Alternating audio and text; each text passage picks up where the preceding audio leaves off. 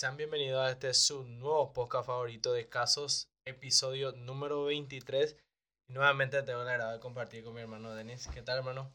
¿Qué tal, hermano? ¿Cómo estás? ¿Todo bien? ¿Vos? Bien, un poco apurado, pero Apurado. bien. Sí, llega un poco sobre la hora, No, esas son cosas que, que suelen pasar, pero estamos ya acá. pero hay que cumplir. Eso Sí, es lo importante. claro. Nos que, pusimos una meta y tenemos que cumplir sí o sí. que muchas veces eh, ahí se van formando los hábitos como habíamos ya hablado. Que aunque no quieras muchas veces, no es aunque no quieras, sino que aunque muchas veces se presenten cosas, tenés que hacer. Pero hay veces que realmente, tipo, cuesta. Cuesta No muchísimo. precisamente que no quieras, sino que hay veces que cuesta más. Sí. Y ahí es donde realmente marca la diferencia la disciplina, como habíamos hablado. la disciplina. Y que, que, qué error muchas veces tenemos que pensamos que cuando hacemos lo que nos gusta siempre vamos a estar bien. Y tampoco no es así. Sí, porque es una No es porque estás haciendo lo, lo que te gusta, siempre vas a estar bien o siempre vas a estar No. feliz o vas a hacer con ganas. que muchas veces ayuda el hecho que te guste, Sí. pero no porque te guste siempre vas a hacer con las mismas ganas. Exactamente. O sea, porque hay veces que no, no vas a estar al 100%, Sí, pero por más que te gusten, no, no vas a dar el 100. sí. Vas a hacer porque te gusta, ¿verdad?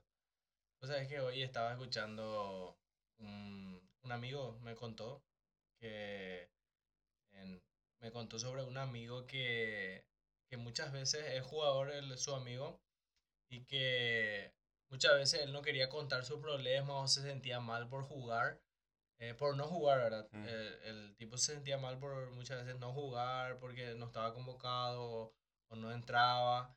Y muchas veces le decía, él que él, eh, mi amigo le decía que él tenía que agradecer que, que estaba ahí, que Sí. siga luchando, ¿verdad?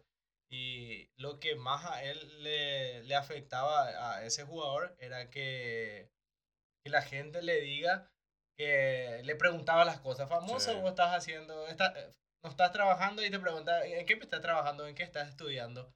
Sí. Y, y eso lo baj- le bajoneaba porque quizás él, él ya tenía un estatus de que jugaba, ¿verdad? Sí. Y que a mí, a mí no me gustaba, a mí, yo no quiero decir que no estoy jugando, decía el tipo, ¿verdad? sí. Y que, ¿cómo, cómo manejamos eso, por ejemplo, de, de, de estar ahí y querer manejar ese estatus y no, no querer estar bajo frente a la gente, por ejemplo?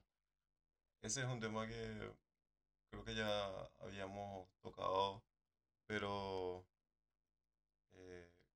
el ejemplo que yo siempre doy es la diferencia que cuando nosotros, por ejemplo, de fuera vemos Sí, y lo que está pasando el tipo ahí dentro. Muchos desearían de la soledad, yo me da suplente, quiero estar, Sí, dice, ¿verdad? sí. Y lo que pasa es que ahí ya cambia tu situación una vez que ya estás en el lugar. Muchas veces nosotros deseamos estar en el lugar de esa persona, por lo menos estando de suplente, ¿verdad? claro. que va a ser contento, pero esa persona que ya está en ese lugar ya está definido, pues. Y lo que más le juega en contra, eh, lo que más le juega en contra es el hecho de, no sé si decir el ego, Sí. pero sí tiene mucho que ver el hecho de, de no parecer Sí. eh, tipo de Débil. a- algo así, Sí. ¿entendés? Porque vos no estás cumpliendo, pues. Eh, vos es como que ya tenés un estatus de que yo soy el que juega y juego bien y demás, ¿verdad? Pero nunca está de más admitir que por tales situaciones sí, estás pasando por eso en ese momento, sí.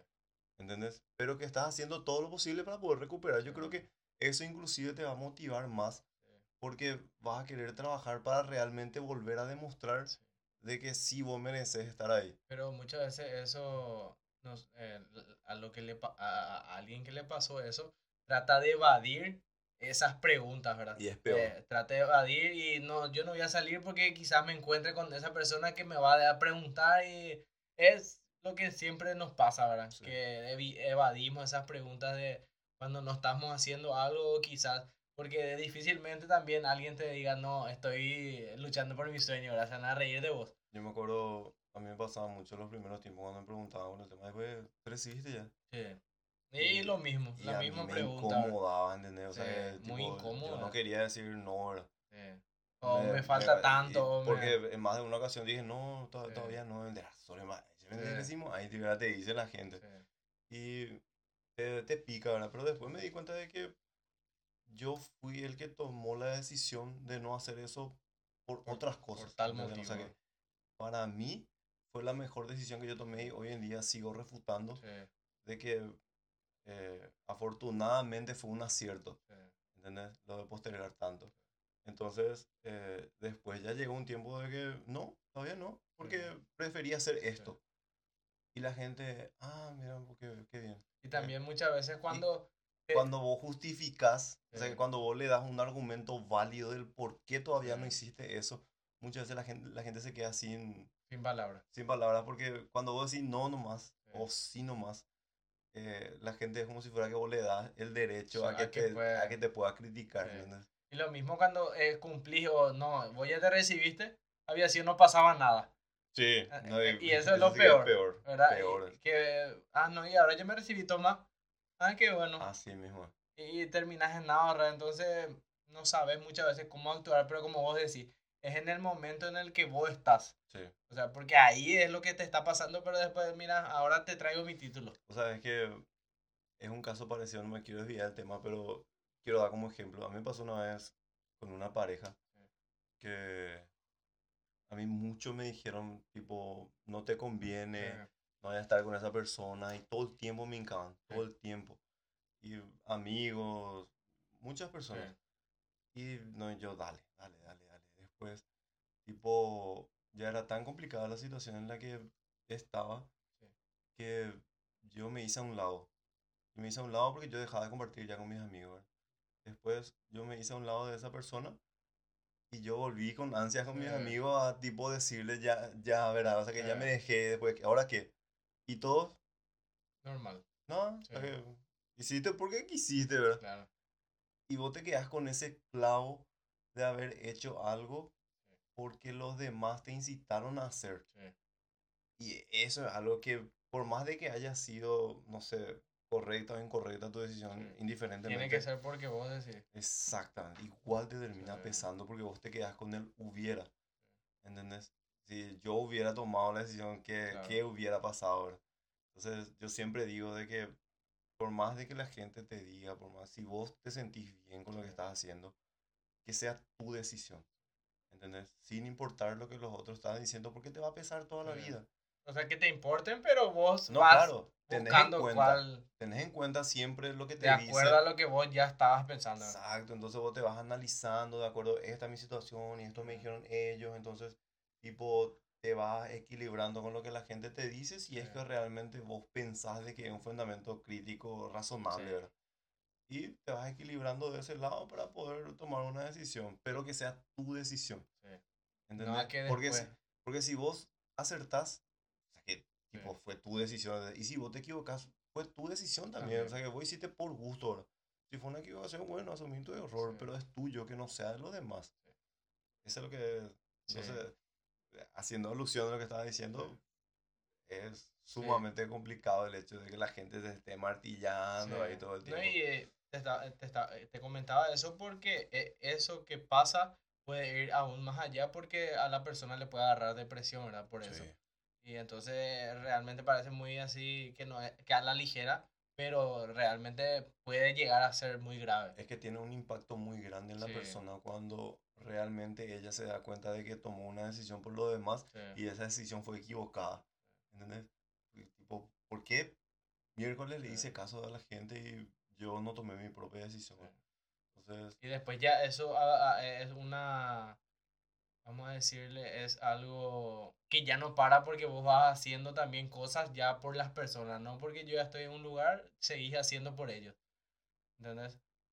¿Cómo- ¿cómo sería? No, y seguís haciendo las cosas por las personas Ah, para que claro, vos te sí, sigan viendo. Exactamente, te sigue Ajá. arrastrando. O sea que Sí. ya Ya, ya, ya se queda una, a, a no ser que llegues a cortar, ¿verdad? Tu mientras que vos no tomes la decisión de cortar eso, te va a arrastrar siempre, porque Sí. siempre vas a tener ese peso de que la gente tiene la opinión de mí, entonces yo voy a hacer Te voy a quedar con eso.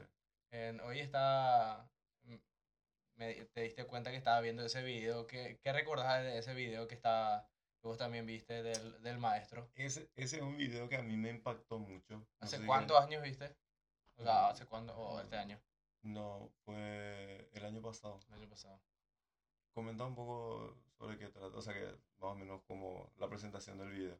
La presentación del video es un maestro hablando de los alumnos. Sí.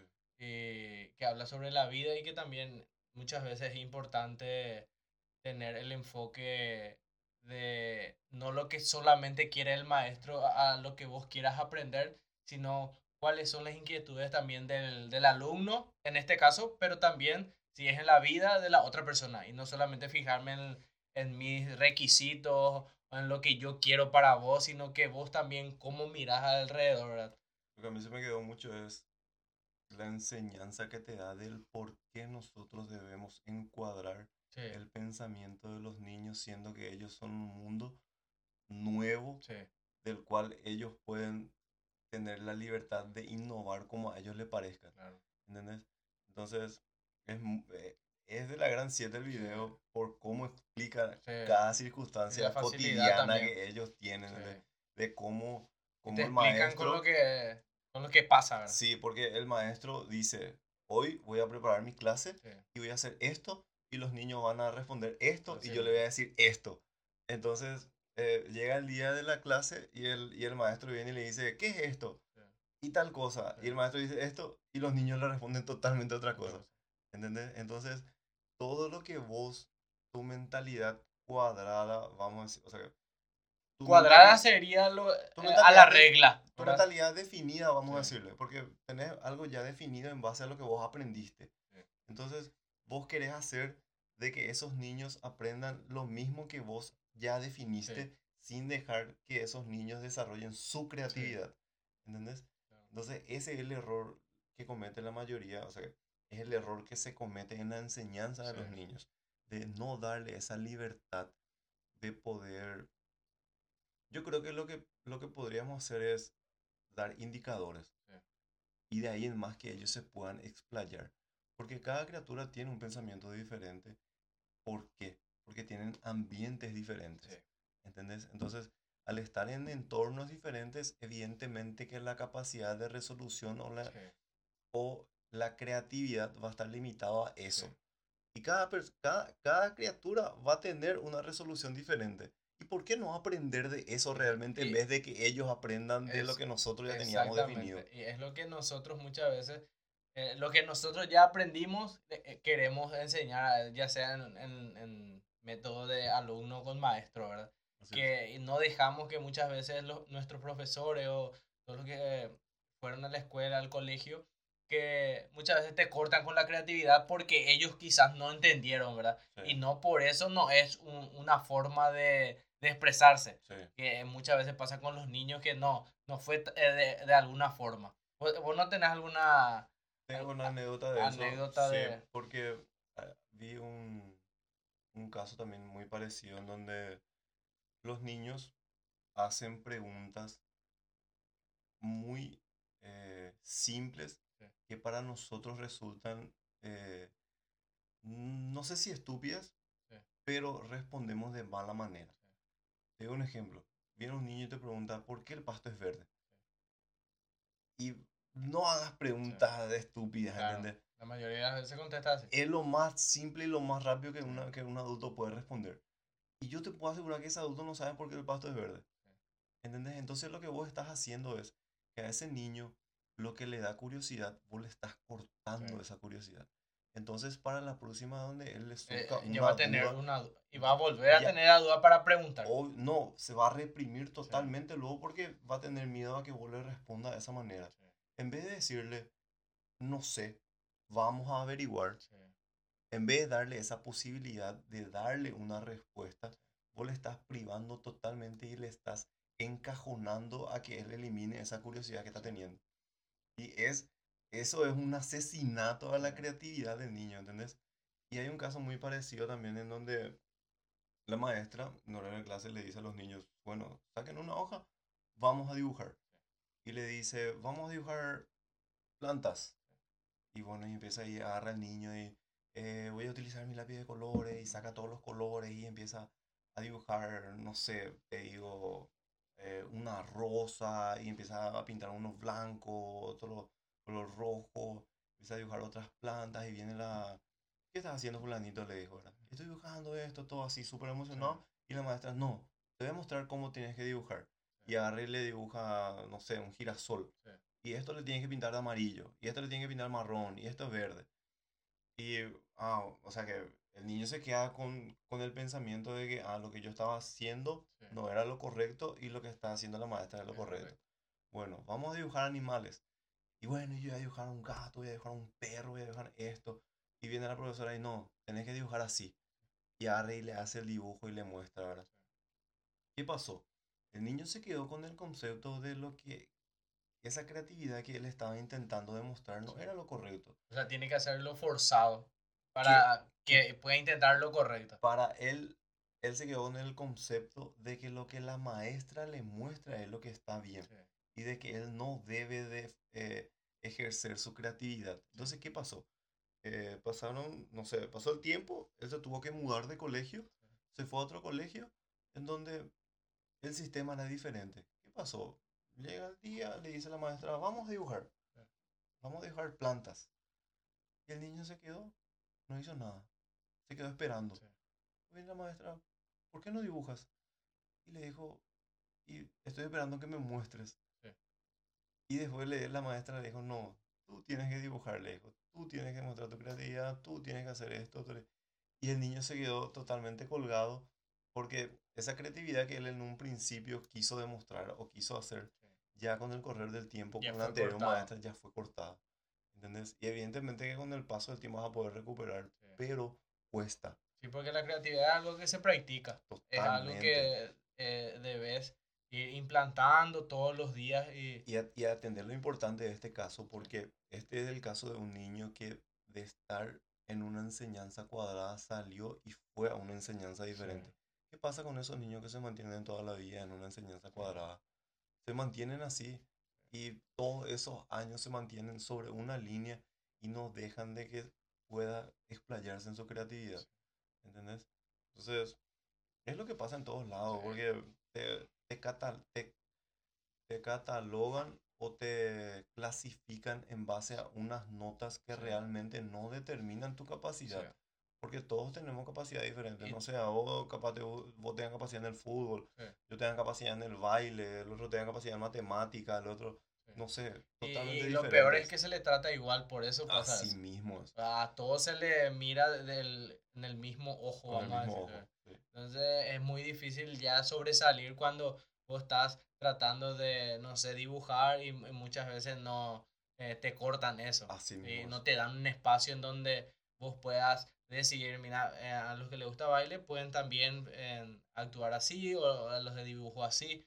Donde eh, vos realmente puedas pueda- potenciar puedas tu hacer, talento. ¿verdad? Porque obviamente es que tiene que haber materias donde sí se debe cumplir, ¿verdad? Que- Claro. que son ya establecidas Tiene pero que- también que haya un tiempo en donde vos puedas, vamos a decirle, ser vos, o sea, uti- como dijiste, utilizar tu creatividad y en lo que a vos te pueda salir, ¿verdad? Porque yo, por ejemplo, tomo el hecho de que vos puedas aprender materias Sí. es cuestión de disciplina.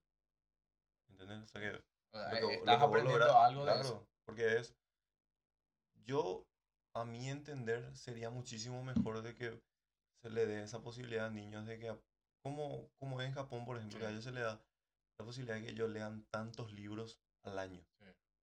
¿Entendés? Se le pone una meta, eh, Exactamente. le entonces- fomentan la disciplina. y la disciplina es aparte. Sí. Eso es como si fuera que ya está algo establecido Establecido, ahí.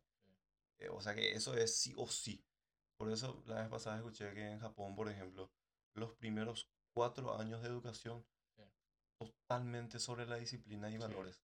Solamente eso.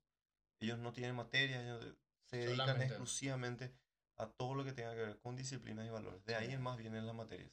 Y, y acá es lo, eh, vamos a decir, totalmente al revés, porque vemos como un, vamos a decirle, eso de la disciplina o eso, y también allá en Japón eh, el tema de la limpieza, todos limpian, muchas veces en algunos colegios no tienen eh, personas que estén limpiando porque Sí. ellos tienen un horario en donde todos los alumnos estén, están limpiando, ¿verdad? Y si ellos quieren mantenerse en un lugar limpio, tienen que, tienen que cuidar su lugar, ¿verdad? Inclusive, que muchas veces, déjame terminar esta parte, que muchas veces nosotros acá se usa como, como, no sé, vamos a decirlo, un recreo hacer estas cosas y no es como algo eh, implantado de materia, ¿me entendés? Que Sí. muchas veces eh, cuando vamos a hacer parte de creatividad, un lapso de tiempo, porque justo estábamos libres. sí, Y eh, por eso nomás se aprovecha ese momento. así mismo. No, es que algo no. Hoy toca tal, de tal horario a tal horario. Es porque muchas veces no vino la profe o, o eh, estuvo, ah, estuvo, haciendo otras cosas o en algunos eventos nomás o tiene que haber algún concurso para que pueda haber eso y no que esté implantado ya. Lo que pasa es que acá tenemos el pésimo concepto de que lo público es de nadie. Sí. Implica que si no es tuyo, es de alguien más. Entonces, si algo está sucio que no es tuyo, que limpie a alguien más. Ese es el gravísimo error que nosotros tenemos. Por eso nuestras calles están así. Por eso, sin darse cuenta, acá la gente de que el espacio público es de todos. Y todos deberíamos de cuidar. Es lo que pasa allá. ¿Qué pasa? Allá, por ejemplo, inclusive, como dijiste, todos limpian. Inclusive hay una limpieza general anual en donde se involucran los padres. Imagínate lo que hacen. ¿Entendés? Entonces ellos cuidan de todos. Lo que pasa acá en las escuelas públicas normalmente es suele haber una limpiadora. Entonces, ¿qué te, ¿qué te, da a vos a entender la falsa libertad o qué te da a entender de que otro va a limpiar? Yo voy a ensuciar si yo no limpio. ¿Entendés? Entonces, no se sienten pues... Yo creo que, identificados o... Yo creo que en un principio se tienen que sentir condicionados. En el sentido de que... Para comenzar. Para poder comenzar. Y luego ya que sea un hábito. Porque vos de alguna manera para, para la disciplina sí o sí tenés que empezar condicionado. Tipo, puede ser obligadamente también. O sea, eso. Para no decir obligadamente. Y yo creo que acá debería ser obligado. Sí y no. Porque muchas veces cuando vos querés obligar a algo no resulta. Más bien condicionarle a que... Es que muchas veces cuando eso, eh, cuando eso pasa lo de obligar, es que por, en otro lado no se le obliga, entonces, tiene que ser algo general. Sí. Como, como vos estás diciendo. No, es que, en este lugar vos te obligas a esto, no porque la gente se va a ir en otro lado, nomás y vos te quedas con menos gente y al final te quedas sin alumno. Tiene que ser una regla o una norma. Sí. ¿Entendés? Entonces, de ahí en más para poder partir, tiene que estar algo establecido para que se pueda cumplir a cabalidad. Eso es lo que debería de ser. Entonces, todos se van a sentir comprometidos a poder hacer y vas a tener vergüenza si es que no haces. Sí, exactamente. ¿Entendés? Porque acá, acá, lo que pasa es que vos tenés vergüenza cuando limpias. Cuando, lo, cuando es lo bueno. Sí, porque todos se burlan de vos, güey. Vos sos el diferente, o sea que vos sos el anormal. sí. Vos sos el raro de ahí. Y ella va a ser el que ensucia se le estaba escrachando. Así y, y, vos no, no, recordás alguna anécdota de, de, que te cortaban tu creatividad o alguna, alguna maestra, algún profesor que te dejó algo. Híjole, es no, no recordás algo, alguna enseñanza, no sé, te recuerdes. Ahora mismo. No te viene nada. Que me hayan cortado así. No, y, o si no, alguna. Ah, eh, puede ser también algún profesor que te enseñó algo que recordás que, no sé, que le tuviste una perspectiva y luego te. Tengo, tengo realmente dos anécdotas. Eh, una es del cuarto grado y otra es del, del quinto que realmente quedó marcada. Sí. Eh, una es del cuarto grado cuando hubo un festival y teníamos que hacer una poesía. Y yo creo que desde chico yo, yo no me sentía tan creativo. Yo, yo, al menos tengo ese recuerdo mío de que nunca fui tan creativo. Pero esa vez, eh, tipo, me puse el desafío de que teníamos que hacer una poesía. Y yo hice, yo hice una poesía me viré porque yo no yo ni palidez tenía cómo hacer y en ese entonces no, no había tanto acceso a internet. Y hice la poesía y mi poesía salió a la ganadora. Entonces, eh, la profesora, eh, la profesora Regina, gran saludo a ella si es que nos está escuchando, eh, ella me dio la libertad de poder hacer otra poesía. Y ella me cagó la vida porque uno, yo hice, imagínate lo que fue el el peso encima mío de poder hacer uno o, o, igual o mejor. ¿Entendés? Y me dio esa libertad de poder hacer. Entonces yo hice y yo pensé que ahí terminaba todo. Yo tenía que pasar a leer otra vez. Tengo una foto yo de, ese momento cuando pasé. Y cuando eso salió una revista, una revista de, de, de la escuela, donde salían así tipo las mejor, los mejores escritos y todo. Y mi, mi poesía salió ahí. Y yo creo que ese fue un, un momento muy fuerte en el sentido de que ella sí me dio la libertad y Sí, yo y no- no, no quería, Sí. entonces yo me sentía muy Y es lo presionado. mismo cuando e- estás haciendo cosas, eh, te das cuenta que no querés ir más porque se te va a exigir. Exactamente. Y así eso es muchas veces el, Porque yo ya estaba acostumbrado sí, a eso. la línea a, a que puedas eh, terminar con ese miedo, ¿verdad? Así mismo. Que es muchas veces, "No- me quedo acá, eh, se me, mejor me quedo en perfil bajo o si no, como lo- estamos hablando la otra vez, si me voy al, al otro extremo se me va a exigir Sí. más. Yo siempre quería estar en una zona segura. pues. Sí, en una zona segura. Así mismo, porque estaba acostumbrado a eso. La, la otra, la otra anécdota es de, con la profesora Agustina. Sí, Eh, un saludo también para ella. si nos estás Eh, escuchando, saludos a la profe Agustina. Era un proyecto que teníamos que hacer en el sexto grado, Sí, que teníamos que hacer algo referente a la escuela. Y como a mí se me daba muy bien el tema del dibujo, sí, yo quería hacer algo diferente, porque algunos hacían una maqueta o algo Claro. así. Entonces yo tuve la idea de dibujar la escuela, pero dibujar a la escuela desde una perspectiva desde arriba, más o menos viendo en diagonal. sí. Era el sexto grado, yo claro. me vi tipo loco, lindo, lo era, ¿verdad? Y la mayoría de mis compañeros tipo, se rieron así porque Sí, yo más o menos le expliqué cómo quería hacer y quedó ahí. ¿verdad? Yo venía de la escuela y es lo primero que yo me dedicaba a hacer. Sí. No sé, el- en el papel sulfito, sí. en ese.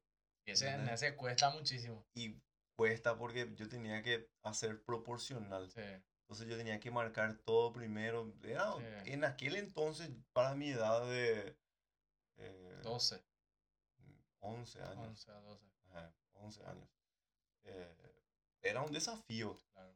¿Entendés? Entonces me dediqué, todas las tardes me dediqué a trabajar por eso. ¿Y sabes cuál era mi drama? Sí. Que acá en casa en ese entonces yo no tenía un lugar tan grande donde poner Claro, eh, ese papel Sí. y solamente tenía, teníamos una mesa que cubría más o menos la mitad del sí, papel. Entonces yo por parte otra tenía que estar dibujando. Y yo me pasaba todas las noches dibujando eso. Hasta que terminé. Y me fui y presenté. Y ese fue el, el- El proyecto ganador. Ah.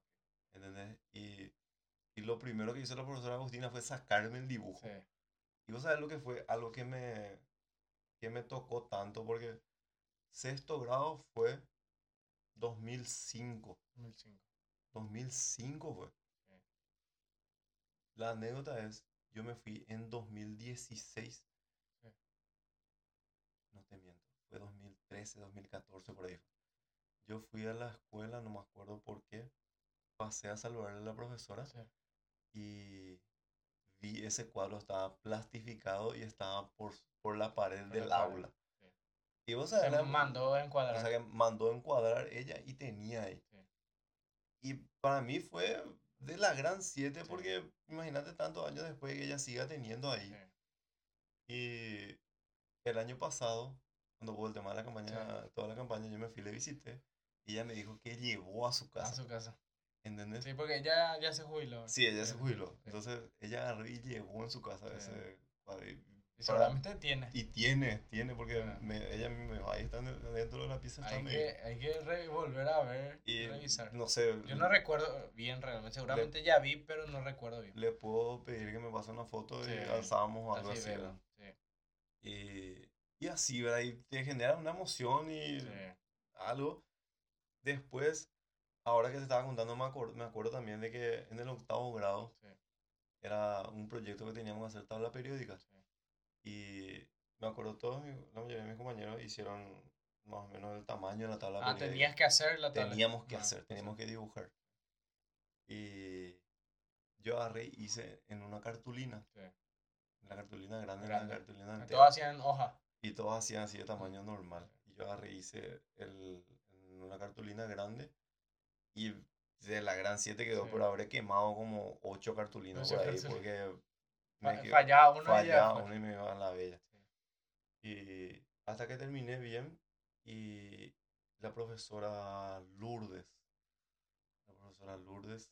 Sí, Lourdes se llama. eh, me sacó. O sea, Me dijo, Nuevamente. esto yo voy a llevar para poder dar mis clases. me Sí. Y tipo, yo en aquel entonces, bueno, no, no le di sí, importancia, da ¿verdad? igual. Hasta que años después, cuando yo estaba en el colegio, dos años después, tres años después, volví a ir a la, a la escuela y en una de sus clases que ella estaba dando, Sí.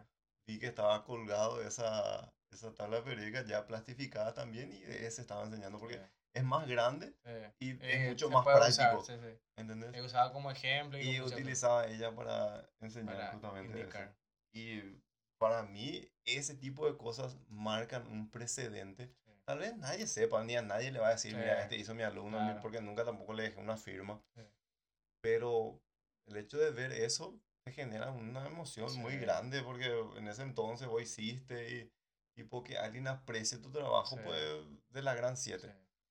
Y tengo esa anécdota, estuve, estoy pensando mientras que te cuento, pero no me Sí. acuerdo un caso de que me hayan truncado, por así decirlo. Y creo que habías contado, no sé si recordás, o no, era en el, o no, era vos que habían tirado tu trabajo o algo así. No, de mi compañero. Ah, de tu compañero. de mi Ah, compañero, entonces, sí, ese fue en el noveno grado. Yo pensé que era el tuyo. No, eh,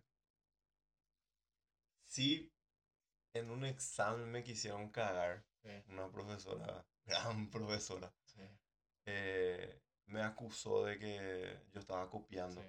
por una confusión. Y, Y vos jamás harías eso. y no. y yo le desafié. Y ella me quiso sacar la y le desafié y, y me dijo, ahora, yo le dije, ahora mismo pregúntamele. Sí. Pregúntame lo que quiera leer. Y me hizo tres preguntas y las tres preguntas le respondía a cabalidad y enfrente de todos. Y ella no sabía qué iba a hacer. No sabía qué iba a hacer porque era tan prepotente Sí, que ella no quería dar su brazo a torcer Sí. enfrente de todos. Y aún así ella me llevó a la dirección. Y yo frente a la directora le dije, ahí mismo le volví a decir todo. Todito. Y, y como tampoco, eh, como que la profesora tomó esa decisión. Sí. Y en ese entonces, tipo, pisaba fuerte. La directora, tipo, para apaciguar, dijo, vamos a tomar la Sí. mejor decisión. Todo. ¿Qué hicieron? Me volvieron a tomar el examen. Sí. En otra ocasión. Y no tiene sentido. No, no, estúpido, Pues ya si- demostraste que... no, no es lo de eso. Si es que realmente me pillaban Sí, copiando, ¿por qué me van a dar Otra vez. para rendir? O sea, no tiene chiste. Y en el caso de que no me hayan pillado, ¿por qué me van a sacar mi examen? sí. ¿Entendés? Entonces fue ahí una confabulación. Pero sí, a, a varios compañeros que se esforzaron Sí. realmente en hacer, fue tipo, vos te pensás que esto es un trabajo. sí. Un trabajo, le. Así se le trataba. Esto es basura, de Sí. y así tiraba en el, en el basurero. Eso es lo que muchas veces te pones a pensar, ¿qué iba a pasar si ya a- a- a- al nivel que ahora utilizamos los teléfonos móviles cuando eso había. No, Tantos casos que iba a haber. yo creo que eh, sí, Que en un principio. Que obviamente eh, se daba esa prepotencia porque no se Así estaba mismo es. exponiendo, ¿verdad? Eh, se le daba la libertad, se le daba la libertad para que esa persona sea así o esa profesora sea así Sí. o ese profesor pueda ser así. así ¿verdad? Porque a- ahora, pues, la- el, el profesor piensa mucho, mucho, muchas más veces eh, antes de actuar porque va a pensar de que eh, cómo va a actuar el niño, o cómo puede hacer, o quiénes son sus padres, qué posición. Todo se piensa ahora. Así mismo. Y minuciosamente ellos se mueven, ¿verdad? Así mismo es, porque ahora pues vos tenés que vivir el- con el pensamiento de que en todo momento se Sí. está grabando. Vos no sabes en qué momento a- Sí. alguien sacó una cámara y entonces Y eso ya, eh, a eso ya genera controversia porque de acuerdo a eso nomás nosotros actuamos. Así mismo. que porque quizás haya una cámara, nosotros Estás vamos a hacer bien y vamos a hacer bien las cosas. Así es. O sea, por eso mismo que se me cayó algo, por eso no me voy a alzar y tirar en el basurero porque en el súper había una cámara. Así mismo. Entonces, eso Porque si otra esa cámara no había, por eso, olvídate. sí, y por eso otra vez genera esa controversia de, de que nos confundimos y hacemos solamente las cosas bien por eso. Porque estás condicionado. Sí. Así mismo. Y yo creo que el tema de la enseñanza también antes era, antes era más Rígida. rígida, podría ser. Era más rígida. ¿Por qué? Porque anteriormente al chico se le educaba también. O sea, Se le daba, esa- el tema, yo creo que se Eh, le daba la potestad. No, y claro, y por Sí, eso. porque- El maestro tenía la potestad de educar Sí. al chico. ¿entendés? No Entonces, solamente las no materias. solamente enseñar materias. ¿Qué pasó?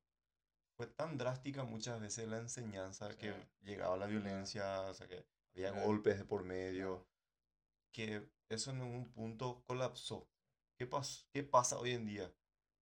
Los maestros en gran parte se desligan de esa, Sí, de esa responsabilidad, que es lo que corresponde. claro. ¿Entendés? Porque la educación se, se debe de llevar de la casa. Claro. ¿Entendés? El niño tiene que ir educado con principios y valores de la casa. El maestro debe ir a enseñar materias. El maestro no tiene que estar detrás del niño enseñándole Sí. cómo se tiene que, tiene que sentar, ser que- cómo tiene que educado, cómo tiene que estar cómo comportándose. tiene que venir vestido, si tiene que venir aseado, no Así aseado. mismo es. Y entonces, o si no, el trabajo de los padres, ¿dónde quedaría? Sí. Siendo que el maestro está con el chico ahí cuatro o Sí. cinco horas al día.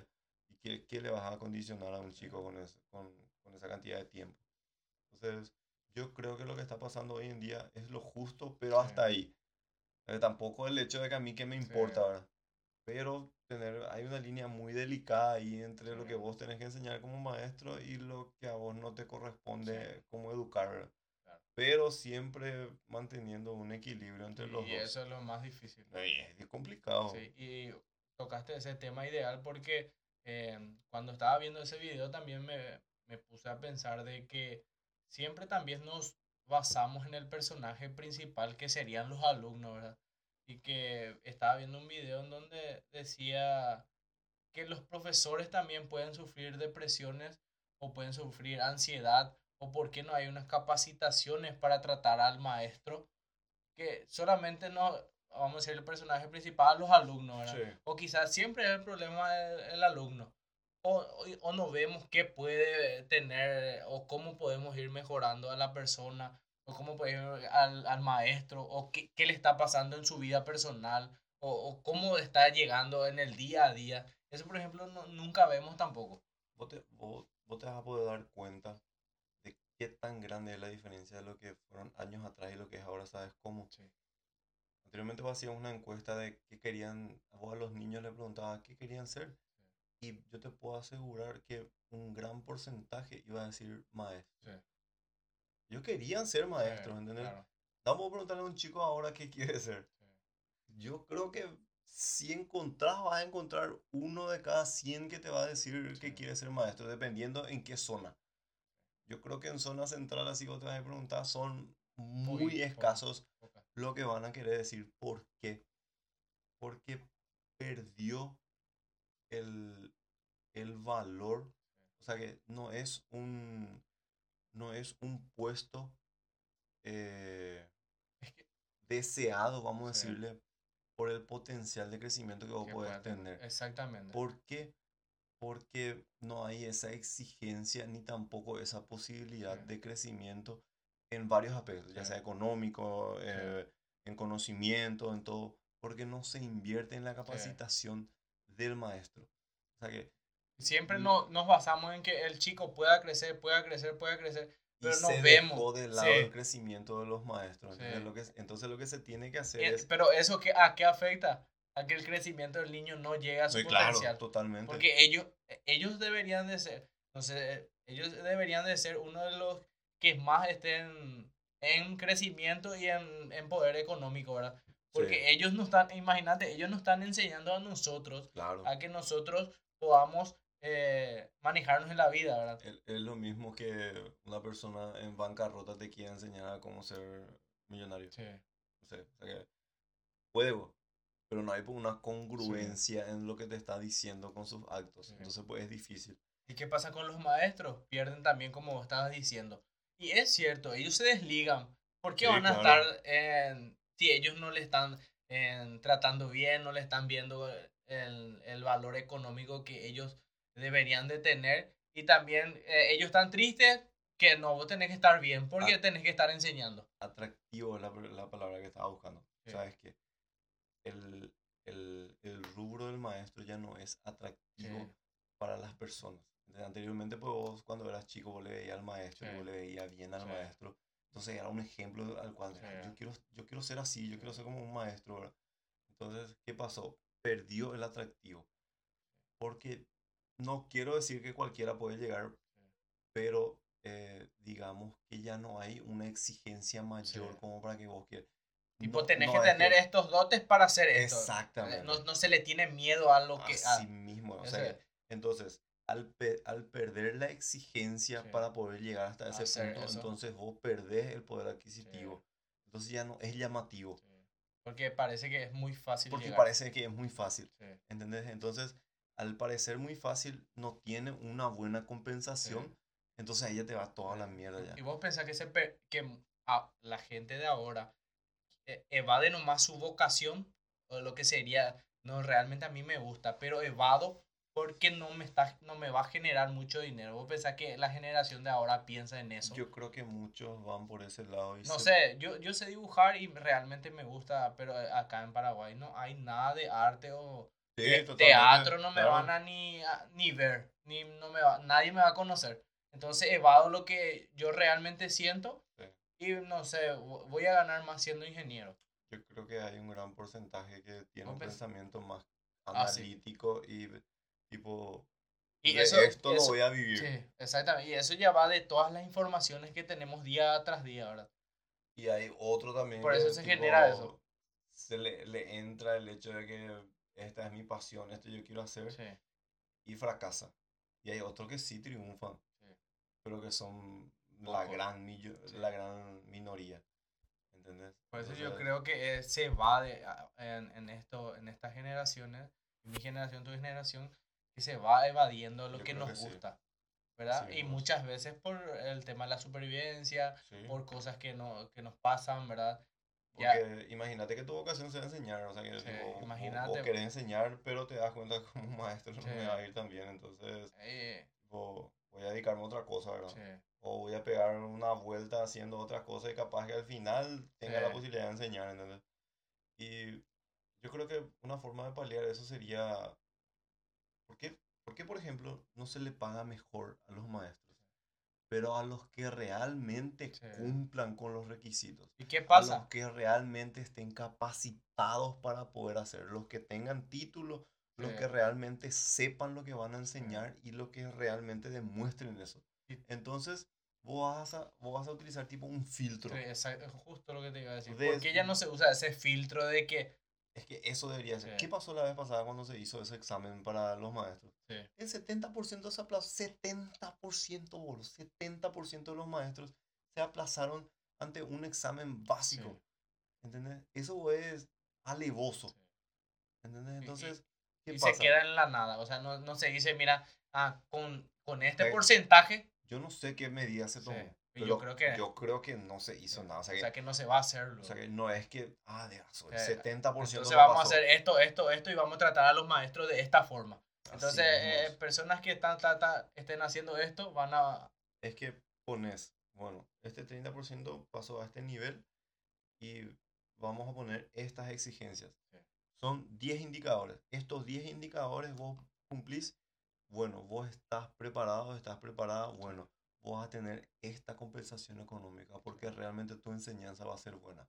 Entonces, ¿a qué le vas a motivar a los demás? A que se preparen. Sí, ¿Entendés? Entonces, los demás van a querer también Claro. tener una mejor remuneración. Sí. Entonces, van a tener que prepararse sí o sí. Entonces, vos ahí vas a poder ir mejorando también la Sí. enseñanza. y, y muchas veces se suplantan los lugares y no por la capacidad, sino porque quizás una directora le pasó algo, ah, no, vos estás más cerca de esto y vos sos. O quizás vos sos profesora y ya tuviste tantos años, pero vos no estás cumpliendo con la capacidad, porque hay muchas profesoras que, que no están preparadas para ser líderes, Sí. o para ser directoras, o para ser coordinadoras, y, y les ponen como, como con eso, ¿verdad? O porque ya estaban ahí. Así Y muchas veces es muy importante que cumplan con las capacidades para hacer eso. con los como vos estás mínimos, diciendo, ¿verdad? mismo. Que eh, no, vos estás fomentando que sos una buena líder, entonces podés ser eso. Claro. Pero no una persona que esté ahí y no tenga nada que ver y solamente porque ya estuvo muchos años en esa institución va a hacer eso. así Es que estamos acostumbrados a eso, a que si no está esta, vos sos. Ah, no importa lo que sea. O sea, no importa si vos sos profesor de educación física. eh, y, y lo mismo pasa en, en grandes rasgos. En, en, nuestro- en- el Estado. Que el, mini- el ministro de El Agricultura esta es otra cosa. O sea, el ministro del Interior eh, agrónomo. El o ministro, ministro de Interior, era, no era de salud. de salud, creo, algo así era. Estaba Pero algo fuera nada de- fuera. Nada que ver. Y de ahí viene, imagínate Sí. que de ahí luego ya empieza. Entonces, ¿qué vas a, a- a- pretender con los maestros que, Sí. que no se le tiene nada que ver? Así mismo. No, es hay que tener una congruencia a Sí. la hora de poder dictaminar quién va a, ocu- va a ocupar un cargo. Si no, vos estás haciendo algo en la Sí. bilonga. Y el impacto que va a tener eso, pues evidentemente Sí. que no va a ser para bien. Y después sale a hablar el presidente y dice y que, que no tenés que ser ingeniero para hacer tal No, cosa. Y eso pues es lo peor de todo, porque de ambos lados está mal. Porque Que vos- ahora ya no es necesario ser Ujú. tal eh, ingeniero o Ah, dijo arquitecto. así. así dijo. Que no es, ya, ahora ya no es más necesario ser ingeniero para hacer tal cosa. ¿En serio Sí, dijo así eso? dijo. Porque el, el- otro no, eh, o sea que no, no, no tiene nada que ver si vos podés ser ingeniero electromecánico, igual podés ir a, a otro Ah, lado. ok. O sea que las ramas de- Sí. del estudio Exactamente. de, de al que pedo, no importa. todos son iguales. Así Qué mismo, dijo, reverendo hijo de su madre, sea. así mismo dijo. Y por eso. te das y- cuenta por qué tan mal estamos. Porque imagínate, el presidente Sí. está diciendo semejante barbaridad. O sea que es por lo que vos me estás Sí. diciendo. Yo no sé realmente Sí. cuánto voy a buscar ahora que me estás diciendo porque asqueroso decir Sí. que realmente dijo No, eso. pero eso ya pasó ya otra vez. La- ya no se toma más otra vez. ¿Entendés? Y es loco, o sea, o sea que no, no tiene ni pie ni cabeza lo que dice. Entonces Ah, lo que nosotros hablamos los maestros es algo ya de que viene de muy arriba. Entonces no. está muy lejano a que se pueda hacer algo porque arriba incro- Si la cabeza está mal, Sí. el, resto, olvídate. Entonces ellos luego están pretendiendo de que eh, cualquier cosa pase y que, que, se, que se llene nomás el lugar como se tenga que llenar. ¿verdad? Que si no viene un profesor, que venga un alumno y que venga a enseñar y que... Imagínate el ejemplo que están dando. Si, si Sí. ahí luego se están manejando de esa manera, ¿cómo ser el Sí, resto? No, estamos lejos lo de poder realmente Sí. lograr. es muy difícil, realmente es muy difícil si es que... Si es que así es la cabecilla. Tiene que haber un cambio muy, muy brusco como para que realmente nosotros podamos sentir ese impacto de que algo está mejorando. Sí, porque realmente cada vez que ves, vas a ver, mira, esto mejoró, pero mira esto que pasó. Sí. Y entonces siempre va a ir, mira, esto se está arreglando tal cosa. Mira, esto Sí. se está yendo a la B, pero mira lo que Eh, mejoramos. eh, Y así mismo. E- Eso Ese, es lo que nos pa- ese, ese es el ejemplo de Paraguay. Acá 10.000 cosas Sí. se fue a la mierda y ¿Qué? acá no, pero mira, o sea que esto hicimos. Sí. ¿Entendés? De- Sí. Y ya ves. Es la realidad con la que convivimos, pero Sí. Hay que seguir. hay que seguir remando que vamos a Sí. hacer. Yo creo que También en algún momento tiene, va, Sí. va a tener que cambiar. No, Va a tener no- que no cambiar. podemos estar toda la vida así. Sí. que- Y también, como estás diciendo, hay un buen porcentaje de que, de que algunas cosas van cambiando, ¿verdad? Y por lo menos en el pensamiento que, que algunos tienen como nosotros, ¿verdad? Que mucha gente nos comenta que, mira, eh, realmente Sí. eh, te haría debatir contigo, hablar de estos temas. Me gusta que hable de temas incómodos, ¿verdad? Hablando de eso, te comenté, por ejemplo, lo que me pasó en, en el local la vez Sí, pasada. que te, que te comentaron. Sí, me dijo. eh, realmente le, eh, le considero una persona. Siempre le. No sé, siempre que nos cruzamos me saluda. Sí. eh, O le tenés respeto le, le tengo un respeto al- a la persona y me dijo Sí. que algún día eh, le gustaría poder conversar conmigo y poder debatir lo que fue mi experiencia en la política. ¿verdad? Sí, Y a mí me sorprendió, ¿verdad? sí, Entonces yo le dije, "Pues, claro que sí, ¿verdad? Y que poder tener ese impacto, Sí. que una persona venga y te diga eso, ya es algo demasiado grande. Sí. Y la persona me dijo, yo soy muy abierto para poder, yo soy de tal cosa, pero Sí. yo soy muy abierto en poder conversar. Y, o sea, que genial, sí. o- ojalá y algún día realmente podamos sentarnos con tiempo, compartir algo y poder conversar. Me, me encantaría realmente Sí. que podamos algún día sentarnos y poder Hablar, hablar. Y si eso se está logrando en una persona y eso podemos transmitir a más personas, o sea que la matemática te un cambio. dice que si vos vos te vas sumando. Sí. En algún momento vas a llegar a la cantidad necesaria para poder realmente hacer un cambio. Y te doy un ejemplo rapidísimo que es, es que muchas veces no dimensionamos de que a una persona, porque ahora muchas veces nos, nos basamos mucho en los likes y perdemos, eh, tenemos muchos likes pero menos amor. Tenemos menos amor propio y menos confianza porque buscamos los likes, buscamos las reproducciones. Pero en- así inicia todo. Cuando una familia sigue en el, eh, en el ejemplo de lo económico, pero una persona eh, empieza a cambiar o tener un pensamiento diferente, de- diferente, ya empieza a cambiar las generaciones. De por lo menos esa familia. Cortar la cadena. Sí. Y lo mismo, eh, ¿para qué vamos a irnos lejos? En nuestra familia pasa así. Entonces uno tuvo un pensamiento diferente y ya va transmitiendo a otras personas o quizás a su hermano, a su hermana. Y ahí va, eso, y así empieza. Como vos estás diciendo, imagínate vos poder a, ot- a una persona desconocida o a un conocido que pueda aportar eso a sus familiares. Es que en algún momento va a poder transmitir otra a su hijo, o a su hermano, o a otras generaciones. Y así va iniciando. Entonces es algo muy grande en que a alguna persona le pueda causar esa duda. A mí, por ejemplo, hay un caso que en algún momento vamos a contar. Sí. Pero para mí es un, un ejemplo demasiado grande de cómo funciona esto. En el sentido de que tantos años haber picado algo. Y estar ahí constantemente, estar hincando y que después de tantos años esa persona te haya dicho, eh, fulano, realmente tenés razón Sí. y voy a probar esto. Y de que después de un transcurrido un tiempo te Pueda diga, obtener el resultado. realmente mi vida cambió después de que empecé a hacer esto. Sí. Y es de la gran 7 porque es Y es- y- prácticamente la validación de lo que vos estuviste Sí. haciendo todo el tiempo. Y ese es el premio de, de, de tu propósito. Y yo, yo creo realmente que sí, porque no vas a depender de eso. O sea que vos pues no dependés de que la otra persona De que te estés diga. esperando y nada, ojalá Es- le salga bien para que a mí me diga y yo pueda. Y eso pues es el, el premio, porque vos hiciste en ese momento porque a vos te nació.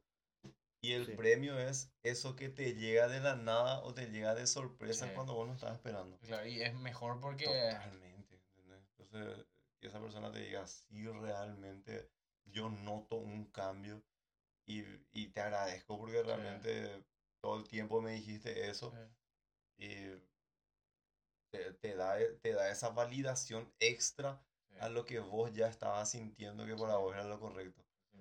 ¿entendés? Entonces, al final y al cabo, te, te da una sensación demasiado buena. Sí. Y creo que todo eso se logra transmitiendo tus ideas y tratando de, de aportar las referencias que, Es que que hacemos, ¿verdad? muchas hay un debate hoy en día Sí. que escuché también hace poco. Está muy metido ahora el tema de las falacias. Sí. ¿Qué es una falacia? Una falacia así para acor- acortarte es prácticamente que vos no tengas congruencia Sí. con lo que estás diciendo. ¿Entendés? Entonces... Tipo eh, que no puede, que, o sea, vos no tenés derecho de hablar de eso porque vos no estás Porque vos no estás haciendo, ¿entendés? Y tiene un doble filo. Sí, Porque yo sí puedo hablar de algo Claro. que yo no estoy haciendo, pero no tengo credibilidad. sí, claro, eso nomás. Pero podés Eso seguir nomás hablando. Exactamente. Entonces, la manera en la que más impacto va a tener lo que vos estás diciendo, pues evidentemente es Sí. que vos hagas. Claro. Pero eso Con no lo te que lim- esté tu posibilidad. Claro, ¿entendés? Eso nomás es. O sea que, para simplificar, el camino más corto es que vos estés acorde a lo que estás diciendo. Sí, El camino más largo es que vos estás haciendo cualquier otra disparatada, Sí. pero vos estás diciendo que se haga bien las cosas. sí, Porque lo más probable es que nadie te crea. ¿Entendés? Entonces, por más, por más verdad que vos estés diciendo, por más acertado que sea lo que estás diciendo, es más difícil de creer cuando vos no estás aplicando. No vayas a fumar porque Sí. eh, fumar Sí. es malo. No está con un cigarrillo en la mano. O sea que eh, no, medio No que sentido. a tomar a joda. sí. En cambio, vos le ves a una persona que se está entrenando todos los días y vos ves que hay un resultado físicamente y emocionalmente y en todos los sentidos ambos. Eh, Sí, realmente lo que dice seguramente Tiene es cierto, sentido, ¿verdad? O sea, sí. que tiene sentido, porque él está haciendo y hay un resultado.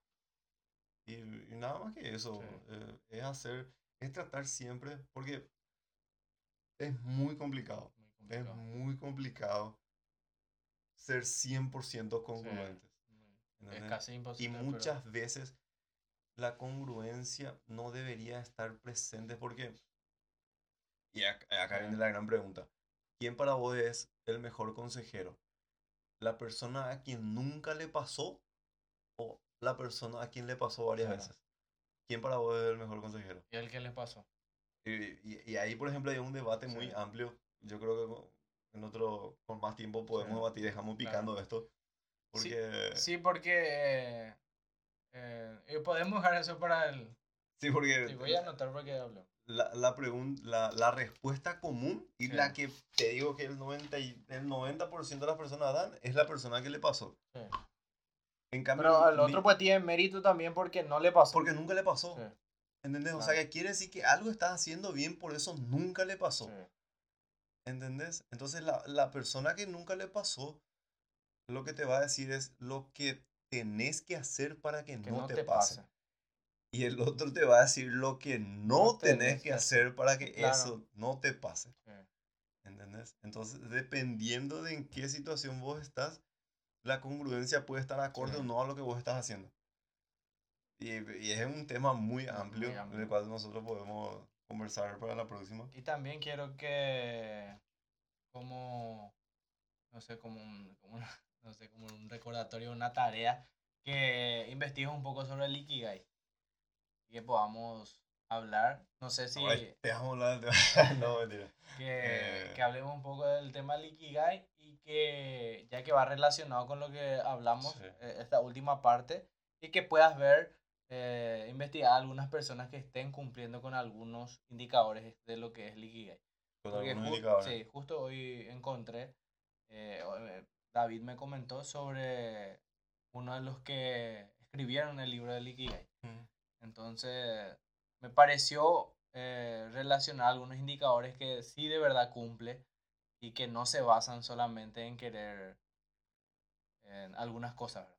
Que esa persona viendo su perfil sí realmente cumple con el Ikigai, ¿verdad? Ah, viendo desde lo lejos.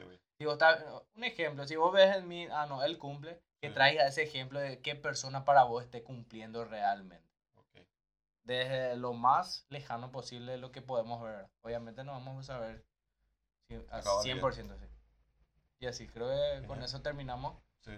Hoy iba a ser corto, pero No, es, realmente es complicado Sí. porque a medida que vas conversando, sí, eh, te liberas de esa también, esa... Te dejas ser. Hay un momento donde te dejas ser. sí, O sea, tipo, nos, tenemos que ver en qué, en qué momento.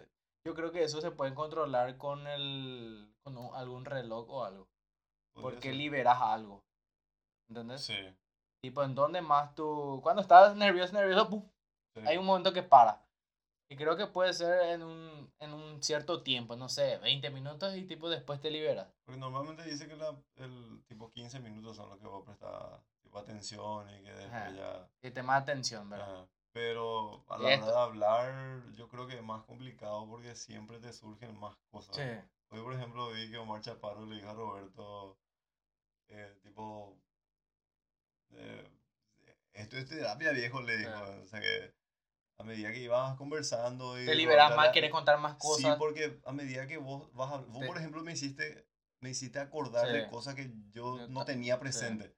¿Entendés? Entonces fue lo mismo que pasó con ellos. Sí. Roberto le hizo una pregunta tipo muy profunda en la cual ella, él Sí. se Ahí quedó- recién. Yo no estaba pensando Ajá, esto. ¿entendés? O sea, que, tipo, era algo que yo no tenía en cuenta y ahora sacaste, ¿verdad? Claro. Y es de la. Sí. pues. Yo creo que, como siempre decís, para el comienzo siempre va a ser una locura para muchos, una Sí. locura para muchos, pero mientras vos sigas tu Ikigai, Así mismo. va a ser importante. Entonces, para la gente que quiera saber, te dejo eso. Y obviamente que yo también voy a investigar. Para el próximo capítulo. Sí. Quedamos así y un gusto, como siempre, compartir esto, que nos sigan apoyando y que vamos a seguir con esto. Vamos a continuar. Ya esto es algo que nos pusimos como Sí. meta. Entonces Eh, tenemos que, Como sea. como sea, Estamos hasta la próxima. hasta la próxima. Gracias. Vamos.